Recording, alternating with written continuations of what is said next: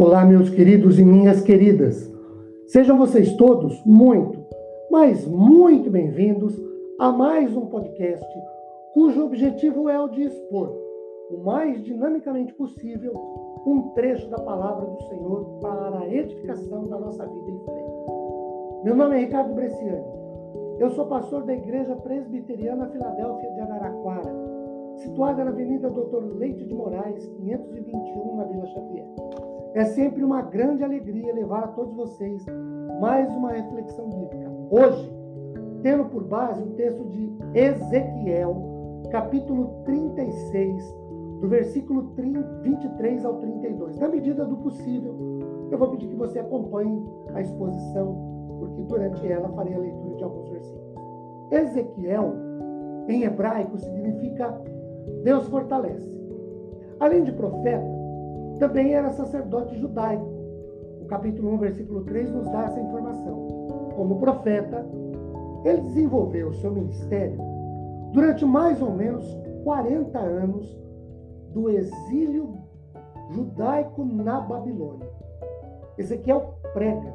Então, durante um período de sequidão, um tempo de escravidão, sua profecia traz o que nós podemos chamar de uma luz no fim do túnel, com promessas de restauração. Neste trecho do capítulo 36 do seu livro, do versículo 23 ao 32, nós podemos observar algumas dessas promessas de restauração.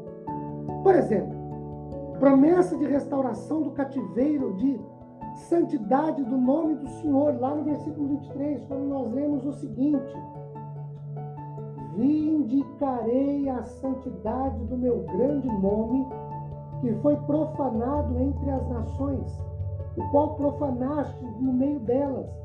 As nações saberão que eu sou o Senhor, diz o Senhor Deus, quando eu vindicar a minha santidade perante elas.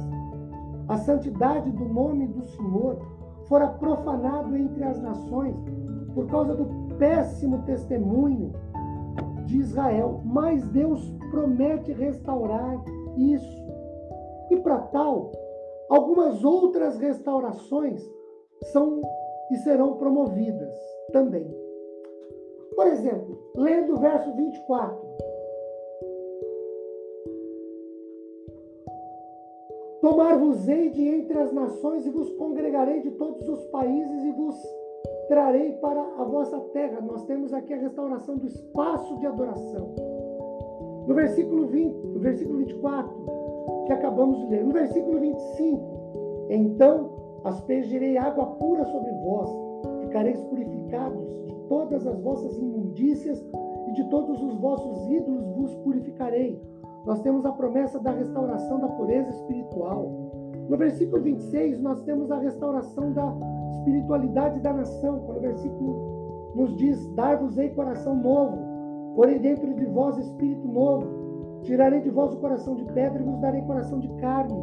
No versículo 27, a restauração da conduta do povo, quando diz: Porém dentro de vós o meu espírito, e fareis que andeis nos meus estatutos, guardareis os meus juízos e os observareis. No versículo 28, nós temos a promessa de restauração da relação com Deus. Habitareis na terra que eu dei a vossos pais. Vós sereis meu povo, eu serei vosso Deus.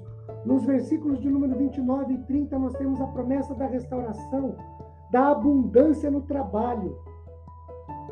Eh, verso 30, 29. Livrar-vos-ei de todas as vossas imundícias, farei vir o trigo e o multiplicarei, e não trarei fome sobre vós multiplicarei o fruto das árvores a novidade do campo, jamais recebais o próprio da fome entre as nações. Queridos, Deus faz isso por duas principais razões. Quando Deus restaura a vida do seu povo, ele o faz por duas principais razões. Primeiro, por amor a si mesmo. Verso 32.